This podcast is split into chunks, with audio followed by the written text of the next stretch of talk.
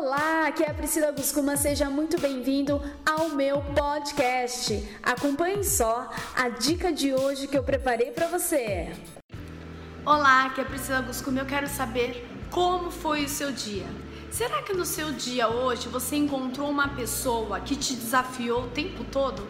Sabe aquele dia que a pessoa acorda e parece só tem você na frente dela? Que ela está ali, ó, para te irritar? Hum?